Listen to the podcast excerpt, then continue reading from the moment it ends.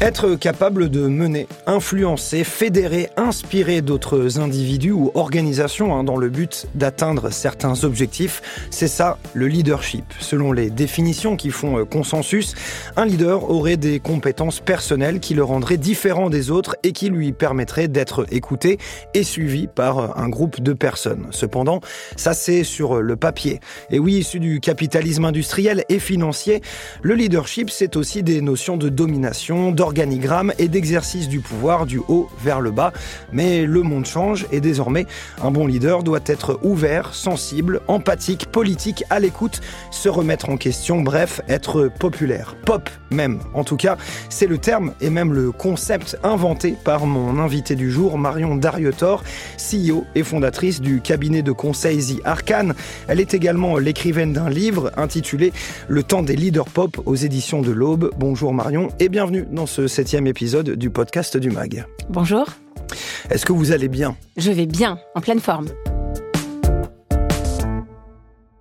Alors euh, Marion, parmi euh, toutes les références hein, qui figurent sur votre impressionnant CV, il y en a une qui a particulièrement attiré mon attention. Vous avez participé au dernier euh, numéro du MAG de la Poste Solutions Business sur donc le leadership.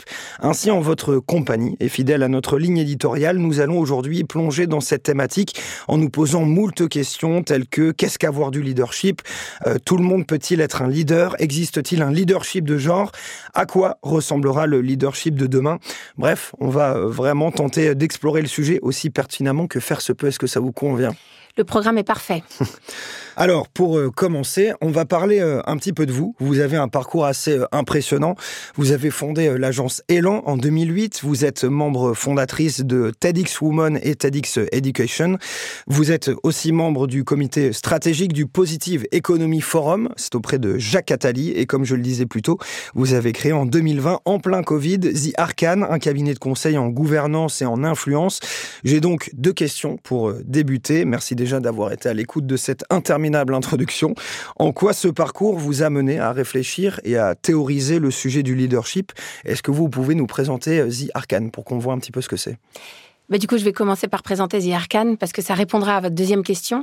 Euh, merci d'abord de m'accueillir dans ce podcast parce que euh, mon sujet, effectivement, d'observation et de décryptage, c'est le leadership. Et j'ai toujours un grand plaisir à parler de ce sujet dont les lignes bougent énormément. Arcane, puisqu'on dit Arcane, c'est un cabinet de conseil pour la communication des dirigeants. Donc moi, mon métier, c'est de conseiller les dirigeants sur leur image, euh, leur influence, leur réseau, euh, parce que les dirigeants, en général, ils ont un banquier, un avocat et un communicant. Donc moi, je suis euh, cette personne-là. Et Arcane fait ça, on conseille des dirigeants pour leur communication. Et de fait, ça m'a donné envie d'écrire ce livre parce que je vois et je passe ma vie avec des dirigeants mmh. de PME, de grands groupes, en France, à l'international, pour des surtout des directeurs d'entreprise. Plutôt des directeurs d'entreprise, mais il y a aussi euh, des gens dans la politique, des directeurs de fondations, d'associations, parce que quand on est leader, en fait, finalement, c'est pas que euh, dans des entreprises. Euh, et en fait, ce qui m'a vachement donné envie d'écrire ce livre, c'est tout simplement l'observation quotidienne que je fais de ces leaders, en me disant finalement que peut-être qu'ils savent tout, ils ont confiance en eux, ils n'ont pas de complexe, et en fait, c'est pas du tout ça. C'est-à-dire, dans derrière le miroir, il y a des hommes et des femmes qui s'interroge beaucoup euh, sur les codes du leadership, sur comment être un bon leader. Euh, et je me suis rendu compte que ça n'était facile pour personne, que ça n'était pas une mmh. science exacte. Et donc, ça m'a donné envie d'écrire euh, sur ce livre. Et puis, une petite parenthèse, je dirige un think tank de, de patrons qui s'appelle Entreprise et Progrès. Et là aussi, il y a plein de dirigeants qui viennent, qui partagent une vision qui est l'intérêt général, comment l'entreprise peut servir l'intérêt général. Et ces patrons m'ont aussi donné plein d'histoires, plein d'envies, mmh plein d'exemples sur ce qu'ils vivent au quotidien en matière de leadership. Donc vous nous avez expliqué à l'instant ce qui vous a un petit peu mené à vous intéresser du coup à ce sujet, à écrire votre livre qui donc, je le rappelle, s'appelle Le temps des leaders pop, changer les chefs pour changer le monde. Ma question est donc euh, toute simple, c'est quoi un leader pop? Alors un leader pop, c'est un leader qui se connecte à la société. Euh, ça paraît tout bête à dire, mais je me suis inspirée de ce qu'on a vu dans le pop art et la pop culture. En fait, ce sont mhm. des courants artistiques qui se sont nourris dans la société de consommation. Mais qu'est-ce donc que le pop art?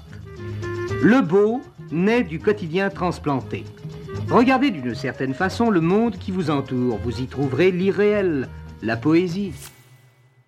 Le pop leadership, c'est exactement ça. C'est un leadership qui se nourrit de la société dans laquelle on vit. Mmh. Euh, ça paraît bête, mais il y a énormément de leaders qui sont coupés de la société, qui sont coupés de la rue, qui sont coupés des citoyens. Et à travers ce pop leadership, mon plaidoyer, c'est de dire aux dirigeants, puisque le monde change, il faut réussir à le comprendre, il faut réussir à le décrypter, il faut réussir à s'en saisir. Et donc, c'est un leadership qui est à hauteur d'hommes et de femmes, à hauteur de société. C'est pas un leadership qui est en surplomb. C'est un leadership en altérité euh, qui permet de comprendre tous les signaux faibles mhm. euh, du monde dans lequel on vit. Et pop, c'est le P de populaire, le O d'ouvert et le P de politique. Euh, et donc, c'est toute cette thèse que je défends sur ce leadership un peu plus moderne. Ok, c'est ça pour vous donc la définition euh, de ce que vous expliquez en tout cas dans votre livre, la définition des leaders pop, c'est justement ceux qui comprennent beaucoup plus, on va dire, en tout cas par rapport à ceux d'avant, le monde dans lequel ils sont, dans le monde dans lequel ils évoluent, et euh, qui arrivent à s'en saisir euh, avec plus d'adresse, on va dire ça comme ça. Oui, c'est des gens qui en fait acceptent d'aller se connecter, par exemple aux citoyens, à la rue. C'est pas toujours facile quand on est leader parce que parfois mm. on est pris soit dans ses tableaux Excel, soit dans ses réunions dans un bureau, et en fait, tout d'un coup, il faut réussir à faire un pas de côté, à se dire tiens, je vais aller discuter avec des gens euh, que j'aurais peut-être pas l'habitude de croiser. Donc, mmh. c'est effectivement euh, sortir un peu des cases, sortir des sentiers battus, et c'est pas toujours facile quand on est un leader et qu'on est occupé et qu'on a toujours été élevé dans un modèle. Le sous-titre de votre livre, c'est Changer les chefs pour euh, changer le monde. Est-ce que ça veut dire que c'est la source du changement? Est-ce qu'ils ont un rôle aussi important que ça, selon vous? Oui, ils ont un rôle, parce qu'ils ont le pouvoir et ils ont l'influence. Ils sont à la manœuvre, ils sont aux commandes, mhm. et si eux ne se mettent pas un peu à changer les choses, ben en fait, qui va le faire? Alors bien évidemment, euh, il y a la rue, euh, il y a la population, il y a les collaborateurs dans une entreprise qui aujourd'hui euh, ont une voix et une voix qui pèse. donc de toute façon, ça pousse. Mais moi, mon plaidoyer, c'est de dire que les leaders, parce qu'ils sont à la manœuvre et parce qu'ils sont à la commande, ils ont un devoir d'exemplarité euh, et ils ont une capacité incroyable à faire bouger les lignes. Et ça, il faut qu'ils s'en saisissent parce que leur fonction les oblige.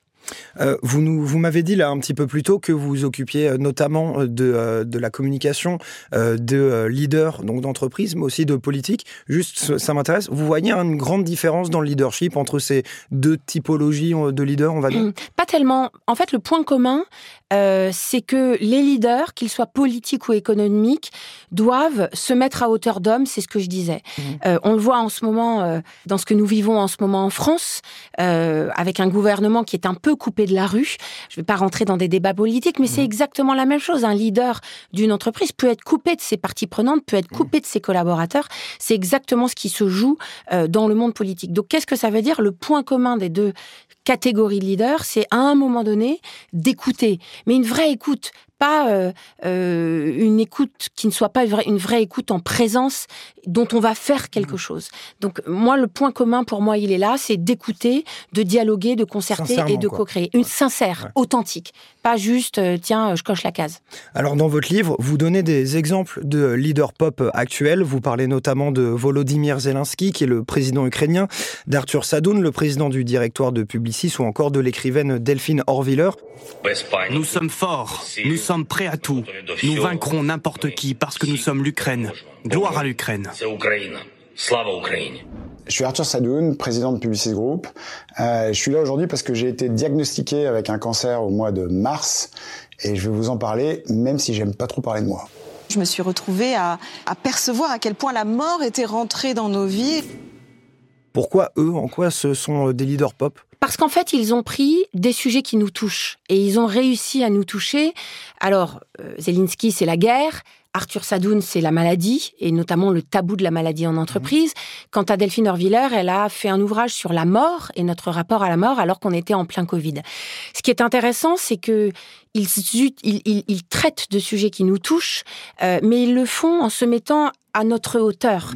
C'est-à-dire que euh, Zelensky parle à sa population, on l'a vu dans les vidéos très connues. Arthur Sadoun parle de sa propre maladie. Et ces trois personnes acceptent de dire leur vulnérabilité. Ils disent, moi je vis ça, pour moi c'est difficile. Et du coup, en tout cas moi, c'est ce que je ressens, c'est que ça nous touche beaucoup plus que s'ils ne se mettaient pas dans cette position mm. basse et dans cette vulnérabilité. Comment vous expliquez du coup cette déconnexion, vous, on va dire, euh, des, euh, des leaders un petit peu traditionnels, enfin de ceux qui ne sont pas des leaders pop du coup? Parce que comme vous expliquez que les bons leaders aujourd'hui, les leaders pop sont ceux qui arrivent à descendre un petit peu, à parler avec sincérité euh, avec leurs collaborateurs, comment, comment on évite cette déconnexion selon vous du coup? Alors c'est vraiment une, une, une, discipline personnelle qu'il faut avoir. c'est déjà éviter de se faire isoler dans son job de leader. Vous savez, quand vous êtes patron, il y a toujours des effets de cours. Euh, et ben en fait, faut lutter contre ça. Et donc, quand on, votre assistante vous dit de rester au bureau, de faire réunion dans vos, réunions dans les bureaux, à un moment donné, il faut accepter euh, d'aller à la rencontre de euh, des citoyens. donc, on évite ça comme ça. On, il faut rencontrer des gens tout le temps. donc, faire de la place dans son agenda pour aller voir une asso. Pour l'autre fois, je discutais avec un patron qui est allé manifester. vous savez, le jour où la Concorde a été prise au moment de la, la, la du débat sur les retraites, mhm. euh, une marche sur le climat. Même quand on n'est pas activiste, c'est important de comprendre ce qui se joue pour les activistes du climat. Donc, euh, c'est vraiment accepter de. C'est une discipline personnelle pour dire je sors de l'entre-soi, je sors de mon quotidien et j'accepte la différence et j'accepte de discuter avec des gens qui sont peut-être un peu bizarres parce mhm. qu'en fait, ils ne me ressemblent pas, mais c'est faire l'effort d'aller à la rencontre.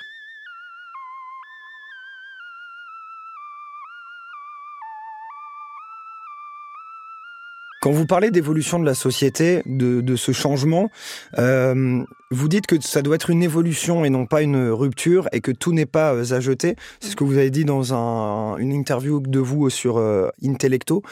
Euh, Expliquez-nous ça justement en termes de leadership. Qu'est-ce qu'on garde justement et qu'est-ce qu'on jette? Oui, parce que je voudrais pas que mon propos soit de dire que c'est une révolution, un changement radical et une rupture. Non, tout n'est pas à jeter dans le leadership. Ce que je veux juste, moi, expliquer, c'est de dire que les modèles de leadership qu'il y a depuis des années ne seront peut-être pas ceux qui seront complètement adaptés au monde de demain. Si on veut traiter les mutations sociétales, euh, notre rapport au travail, euh, notre rapport à l'intimité, euh, les droits des femmes ici ou là, en fait, ça veut dire qu'il faut faire des évolutions. Mais tout n'est pas acheté et ça, c'est très important. Pourquoi? Parce qu'il y a autant de styles de leadership qu'il y a de leaders et mhm. il y a autant de situations de leadership qu'il y a de leaders aussi. Euh, dans les codes traditionnels du leadership, il y a parfois euh, le côté descendant, le côté fermeté, le côté autoritaire. Eh bien, dans la vie d'un leader, il y a des situations où on doit être en position d'arbitrer, de décider, mhm. euh, de gérer des conflits. Et ça, ça nécessite des codes que nous avions déjà par le passé. Donc tout n'est pas à jeter et je voudrais pas que mes propos soient mal interprétés. Si le leadership justement doit prendre en compte euh, le monde en transition, la société, euh, quid de la prise en compte justement de la parole des collaborateurs? On en a déjà un petit peu touché un mot, on parlait juste avant de l'effet de cours, de, de, faire en sorte que le leader doit avoir une discipline personnelle pour pas qu'il y ait de déconnexion. Vous, quand vous étiez chez Elan, euh, par exemple, vous aviez supprimé les traditionnels comités de pilotage qui pour les remplacer par un monde des meetings où tout le monde était autour de la table et pouvait faire part de ses idées pour faire de l'entreprise ce que vous avez appelé un bien commun. Est-ce que vous pouvez nous expliquer ça? Oui, effectivement, c'était une rupture parce que euh, habituellement, les réunions du lundi étaient faites avec mon équipe de direction. Et tout d'un coup, j'ai décidé qu'il fallait donner la parole à tout le monde. Donc, on est passé de euh, euh, 5 ou 6 personnes à 120 personnes. Euh, le principe de ces Monday Meetings, c'était qu'il n'y avait pas d'agenda. C'était les équipes qui faisaient l'agenda, qui mettaient à l'ordre du jour les mmh. sujets qu'ils avaient envie de voir traités. Euh, ça voulait dire aussi que tout le monde avait la parole, qu'il n'y avait pas de, de, de hiérarchie, c'est-à-dire que c'était pas les chefs qui organisaient la parole de tout le monde. Mmh. L'autre règle, c'est qu'il n'y avait pas de tabou, il n'y avait pas de sujet interdit. On pouvait parler des chiffres, on pouvait parler des augmentations de salaire ou euh, de ce qui nous euh, rendait pas contents. Et donc, c'était une parole très ouverte, euh, où je donnais la permission à tout le monde euh, vraiment d'aborder les sujets. Alors c'est un exercice très intéressant euh, qui a euh, une vertu qui est de responsabiliser les plus jeunes. en tout cas ceux qui ne font pas partie des équipes de direction parce que tout d'un coup le champ des possibles est absolument énorme. Mmh. L'inconvénient c'est que vous avez des euh, directeurs, enfin en tout cas, on va dire le niveau euh, vos N-1, euh, qui tout d'un coup se sentent dépossédés de quelque chose parce que il y a plus de hiérarchie, ça enlève un territoire. Or, le problème, c'est que parfois les leaders, euh, ils aiment contrôler l'information parce que mmh. ça leur donne du pouvoir. Et quand on s'attaque au partage de l'information et à l'ouverture de la parole, vous enlevez un pouvoir mmh. à ceux qui se sont construits avec ça. Donc c'est à manier avec précaution, c'est pas fait pour tout le monde, euh, mais ça permet de faire émerger des talents et de faire émerger des idées. Dans le temps des leaders pop, vous parlez aussi de changement sémantique et critiquez euh, les éléments de langage et vous dites que ça a tué le leadership. Est-ce que vous pouvez développer euh, justement sur ce point des éléments de langage? Oui, je vais mettre ma casquette de communicante. En fait, euh, la mode des EDL, comme on les appelle, les éléments de langage, on les a vus fleurir partout. Et je pense que quand on est téléspectateur, par exemple, et qu'on voit des hommes politiques passer à la radio ou à la télé, on voit bien que tout est scripté. Oui. Ça, j'allais dire, ça manque, ça manque. Il y, a, il y a de la forme, mais ça, c'est des idées très voilà, vite. Voilà, c'est ça. C'est que en fait, euh, ça manque de spontanéité et ça manque de simplicité. Et surtout, c'est des mots en fait, que on utilise quand on est leader, mais pas quand on est euh, lambda citoyen. Je vous donne un exemple. Quand le président de la République nous parle, euh, c'était au moment du discours des vœux, euh, de notre pouvoir d'achat, en fait, moi, Marion, quand je parle de mon niveau de vie, je vais pas parler de mon pouvoir d'achat, je vais parler de mon salaire mmh. et éventuellement du fait que je suis à découvert parce que les courses, elles ont augmenté au franc prix d'en bas, quoi. Mais L'idée, c'est de ne pas parler de, mots qui sont des mots de technocrates. Euh, et moi, ce que je trouve, c'est que que ça soit dans les emails, que ça soit dans une conversation, un face à face avec un collaborateur, il faut plutôt utiliser les mots que lui utilise. Et c'est ça que j'appelle se mettre à hauteur d'homme, plutôt que d'utiliser des mots compliqués euh, qui sont ceux euh, d'un entre-soi, parce que ça met une distance avec l'autre.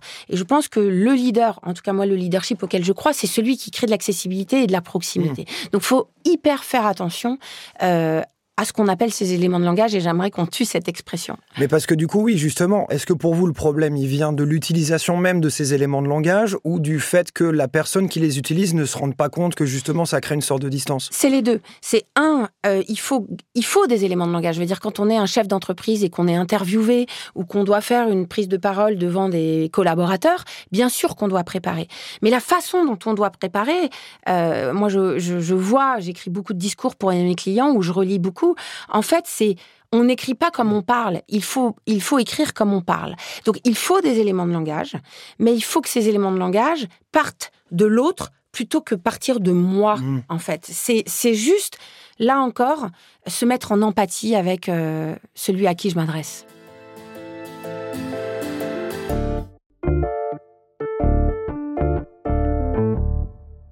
Quand on vous lit ou euh, qu'on vous écoute, il y a un thème qui ressort euh, assez régulièrement, hein, c'est celui du genre et euh, plus généralement de la place des femmes. Je sais que vous êtes persuadé que le leadership n'a pas de genre et prônez un équilibre entre les codes et les valeurs dites féminines et dites masculines. Le dit est important. Est-ce que vous pouvez nous expliquer ça? Oui, pour moi, le leadership n'a pas de genre, n'a pas de sexe, parce que souvent la question qu'on pose, c'est est-ce que les leaders pop sont plus les femmes En fait, la réponse est non. J'ai envie de lutter contre ce leadership féminin-masculin. Je pense qu'on est une femme avec des valeurs dites féminines et des valeurs dites masculines et inversement. Et on a besoin des deux pour être un bon leader. Je vous donne un exemple. Si un homme est dans une euh, situation avec un collaborateur où la personne ne va pas très bien, cet homme, leader, va devoir développer des valeurs dites féminines, à savoir l'écoute, l'écoute active, l'empathie, la bienveillance pour essayer de faire en sorte de s'occuper de la personne en face. Ce qui correspond quand même un, peu plus à la définition des leaders pop que vous donnez. Exactement. Mais, et on dit souvent que l'écoute, la bienveillance, l'empathie mmh. sont des valeurs dites féminines. Euh, je pense qu'on peut être un homme et pratiquer des valeurs dites féminines. De la même façon, on est une femme, on a un conflit à arbitrer, euh, et ben pour arbitrer ce conflit, il va falloir faire appel à des valeurs dites masculines, à savoir l'autorité, le fait de trancher, d'acter, de décider. Donc, vous voyez, je pense que c'est une vraiment une question d'équilibre. Est-ce que ça voudrait dire qu'on en aura plus, justement? Alors, je pense qu'on aura plus de leaders femmes parce que le monde est en train de changer, les plafonds de verre sont en train de se briser euh, grâce au quota, mais aussi parce que le monde change, c'est le sens de l'histoire. Donc on aura peut-être plus de modèles de leadership mmh. féminin qui pourront aussi inspirer des hommes. Alors, ces dernières années, on parlait justement de l'évolution de la société, de l'évolution du monde. Euh, on a vu ces dernières années donc le recours au télétravail euh, qui s'est intensifié un petit peu partout. Sur cet exemple précis, justement celui du euh, télétravail, comment le leadership peut-il ou doit-il s'adapter? Alors, c'est difficile le télétravail pour un leader parce que avoir les gens sous la main au bureau et les convoquer dans son bureau, c'était un acte euh, de leadership euh, établi. Euh, le fait de disposer des gens. Quand on est au télétravail, en fait, on ne dispose plus des gens, ils nous échappent, ils ne sont pas là, mmh. ils ont disparu. Et du coup, la question quand on est leader, c'est comment j'engage mes collaborateurs alors même que je n'ai plus la main sur eux physiquement. Et ça, ça a bouleversé énormément de choses parce qu'en fait, c'est très difficile d'engager à distance. Il faut jouer sur d'autres moteurs. Et c'est pour ça que dans les codes du leadership pop, euh, qui sont euh, cette connexion à l'autre. En fait, je pense que euh, pour lutter contre le désengagement lié au télétravail, je pense qu'on peut aller chercher chercher des codes là-dedans. C'est pas territorial, euh, ça se joue autrement, c'est très relationnel. Mais c'est ça, c'est-à-dire que s'il y a un meilleur relationnel entre le leader et son collaborateur, le fait qu'il soit éloigné de plusieurs kilomètres parce qu'il fait du home office ne mhm. va pas forcément euh, amener, acheminer un désengagement de sa part. Quoi. Donc c'est aussi une relation de, de, confiance et de proximité qui s'intensifie. Exactement, et donc l'absence de contrôle, en fait. Comment vous voulez contrôler les gens? Or, dans le leadership traditionnel, il y avait beaucoup cette idée de contrôle, de micromanagement, mmh. de position de subordination avec le télétravail, tout ça vole en éclats. Seulement 22%, alors selon le magazine Forbes, seulement 22% des professionnels pensent que les leaders de leurs entreprises ont le bon état d'esprit pour prospérer dans le monde numérique. C'est pas beaucoup, 22%. C'est une sanction. C'est une sanction, 22%. Euh, je trouve ça un peu pessimiste. Euh, alors, euh, parce que 22%, ça voudrait dire que euh, ouais, c'est très peu de leaders sont capables de naviguer dans le monde qui vient. je trouve que c'est difficile parce que moi, je, croise des leaders, des chefs d'entreprise qui réfléchissent beaucoup à comment ils peuvent adapter leur leadership. je pense que la fausse idée qu'on a, c'est de penser que les leaders n'ont pas d'introspection. Alors, il y en a qui ne réfléchissent pas du tout à ça parce que quand on est leader, on a le sentiment d'être arrivé. Euh, d'être, euh, oui, euh, arrivé, c'est vraiment le mot. Je vois aussi beaucoup de leaders qui ont une vraie capacité de remise en cause, qui ont une vraie capacité. Oui, le, fait d'arriver à ce poste-là n'est pas une fin en soi, quoi. Non, et au contraire, c'est parfois aussi le début de quelque chose, et le début de notamment une introspection, de comprendre qui je suis, quel est mon style de leadership, comment j'ai envie euh, de diriger. Euh, et euh, du coup, ça passe aussi par une introspection de soi-même, en fait. et donc, je trouve que les professionnels, enfin, je trouve que les leaders, justement, réfléchissent beaucoup à comment ils peuvent naviguer dans le monde de demain. Donc, je trouve que 22% de cette étude Forbes, mmh. c'est un peu sévère. et moi, j'ai plutôt confiance, une grande confiance dans les leaders pour s'adapter au monde dans lequel on vit. Euh, le monde dans lequel on vit, c'est aussi un monde qui est fait de crises. Hein. On est obligé mm. de prendre en compte ce facteur-là. Hein. On vit dans un monde qui connaît beaucoup plus de turbulences, avec, euh, avec des changements de contexte très rapides. Pensez-vous justement que l'un des facteurs principaux du leadership, ça va être l'adaptation et ou la réactivité? Et je vous pose la question à vous, notamment parce que vous êtes mon invité, mais aussi parce que vous avez créé The Arcane en plein Covid, quoi. Oui, bah, c'est bien de le rappeler. J'avais créé ma première boîte Elan en 2008 en pleine crise financière mondiale. Donc, euh, il faut croire que j'aime bien le risque. Euh, j'étais à Davos cette année en janvier et il y avait un terme qui m'a euh, marqué, c'est polycrise. C'est-à-dire que les leaders qui étaient à Davos, c'est un peu cet entre-soi de l'establishment mondial. Tout le monde n'avait que ce mot à la bouche, les polycrises, c'est-à-dire cette multiplication des crises, cette intensité des crises. Et c'est vrai que les leaders disent, oh là là, le monde a changé. C'est devenu très très dur de diriger, diriger des hommes, diriger des entreprises, diriger des partis politiques ou, des pays. Euh, pourquoi c'est dur? Parce qu'en fait, euh, les crises, elles sont permanentes, successives et intenses. Et tout d'un coup, euh, c'est compliqué. Euh, je vous donne un exemple. Moi, les dirigeants que j'accompagne, euh, ils se lèvent un jour, il y a la guerre en Ukraine. L'autre jour, il y a l'interdiction de l'avortement aux États-Unis. Donc, ça challenge leurs collaborateurs.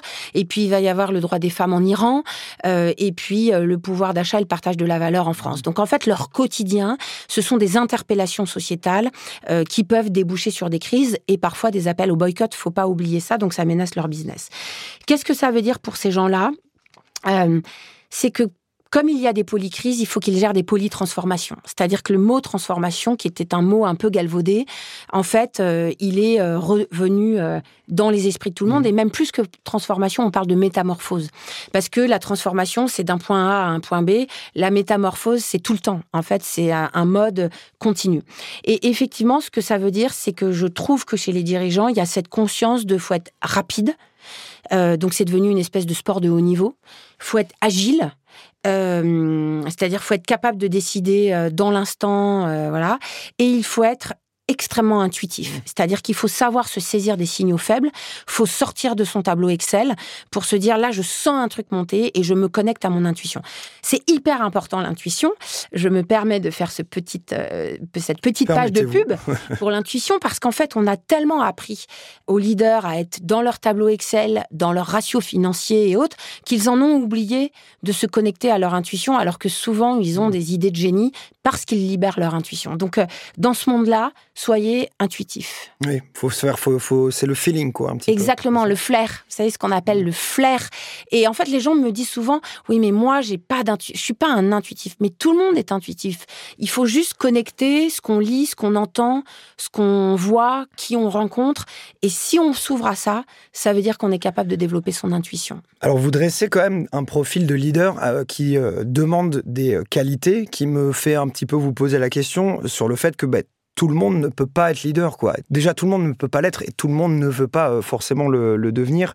Euh, je regardais l'autre jour un article de Forbes France euh, qui expliquait qu'il était temps d'avoir recours à la science afin de structurer le process de sélection des leaders, justement, en se servant notamment des tests psychométriques pour réussir à savoir, en fait, exactement, précisément, qui peut être leader, qui ne peut pas le devenir. Qu'est-ce que vous en pensez?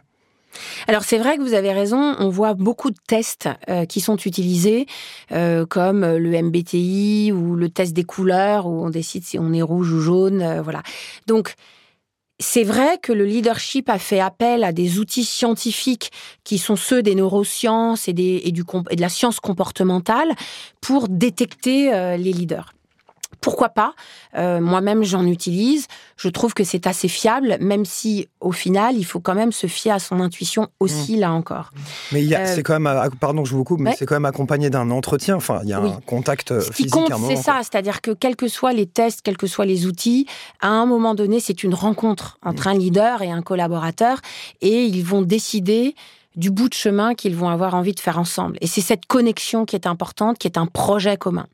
Ce que je note, c'est, et on me pose souvent la question, c'est est-ce que le leadership, c'est de l'inné ou de l'acquis? Est-ce qu'on est leader? J'ai pas la réponse parce que j'ai vu des gens qui n'avaient pas de leadership, mais qui ont été mis dans des situations où ils ont développé mmh. un super leadership. Euh, mais ça ne se fait pas comme ça. Déjà, il faut en avoir envie. Parce que être leader, ça veut dire accepter de ne pas être aimé. Si on est leader et chef pour parce qu'on veut être aimé euh, voilà, en fait, ça marche pas. Mm. C'est là, on est dans un leadership à l'affect et il y a rien de pire. Donc, ça veut dire que un, il faut avoir envie de ne pas être aimé, de ne pas faire l'unanimité, de parfois être clivant, euh, mais quoi qu'il arrive, il faut se faire respecter. L'autre sujet, c'est aussi de se dire euh, est-ce que je peux développer mon leadership? La réponse est oui. La réponse est oui quand on travaille sur soi. quand on travaille pas sur soi, c'est vrai que c'est difficile parce que le leadership, ça nécessite de travailler sur soi de corriger ses défauts, d'être ultra en conscience de ses défauts. Mmh. Euh, moi, par exemple, je suis, euh, j'ai un petit côté hyperactif. Euh, bon bah, quand on est hyperactif, ça veut dire que nos collaborateurs, ils peuvent être un peu largués. Bon bah, c'est pas bien. Faut, faut oublier personne sur le, le côté de la route. Donc, je ne sais pas si c'est inné ou acquis. Il faudrait faire travailler des neuroscientifiques et des comportementalistes là-dessus.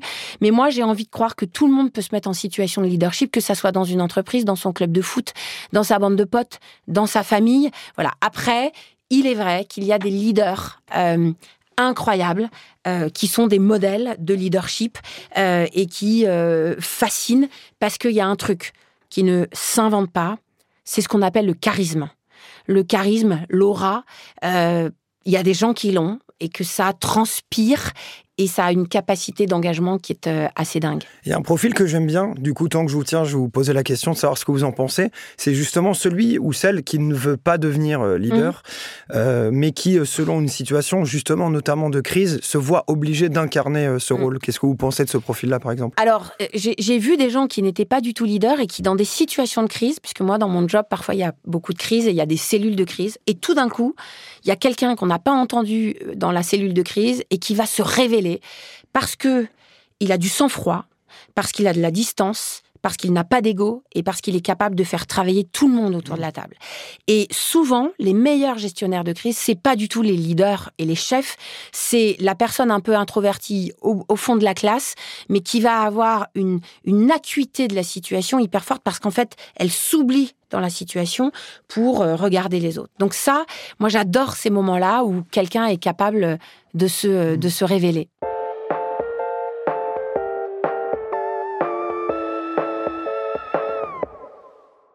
C'est la fin de ce podcast. Merci beaucoup Marion Darietor euh, d'avoir été euh, avec moi, d'avoir répondu à toutes mes questions. Avant de conclure, pour de bon, il m'en reste quand même une dernière, c'est le gimmick un petit peu euh, de ce podcast. En quelques mots, que diriez-vous à ceux qui pensent que le leadership et collégialité ne font pas bon ménage justement? Mais je dirais qu'ils ont tort parce que justement le leadership c'est euh, euh, cette idée d'embrasser, embrasser la différence, embrasser l'altérité, embrasser euh, le collectif, embrasser l'esprit d'équipe. Et donc tout ça, si on le fait pas avec collégialité, je pense qu'on a tort. En tout cas, c'est très pop la mhm. collégialité. Un pour tous, tous pour un. Et justement, là, on parle de collégialité. Est-ce que vous plaidez pour euh, un leadership euh, d'équipe pluriel, voilà, avec plusieurs personnes aux responsabilités? Euh, Je plaide, par exemple, pour des duos de leaders. J'ai, je connais des entreprises où il y a, par exemple, un homme ou une femme, ou des co-présidents co-direction générale. Ça, je trouve ça absolument canon parce qu'en fait, c'est la reconnaissance qu'être leader, c'est difficile, que tout le monde n'a pas ce talent-là, mais que, en fait, quand on est capable de jouer sur les talents de l'autre et de se compléter, c'est là où euh, mm. ça, euh, on déploie nos ailes. Eh bien, encore merci Marion hein, d'avoir participé euh, à ce podcast. Je rappelle à nos auditeurs et auditrices que vous êtes donc dans le dernier numéro du MAG de La Poste Solutions Business, consacré au leadership au pluriel. Allez y jeter un œil, hein, ça se passe sur lemag.laposte.fr. Je rappelle aussi que vous êtes entre autres la fondatrice et CEO de The Arcane. Rendez-vous sur the-arcane.com. Quant à moi, il ne me reste plus qu'à tirer ma révérence. N'oubliez pas d'aller écouter les épisodes précédents. Ils sont bien sûr disponibles sur les internets. À bientôt encore. Merci Marion.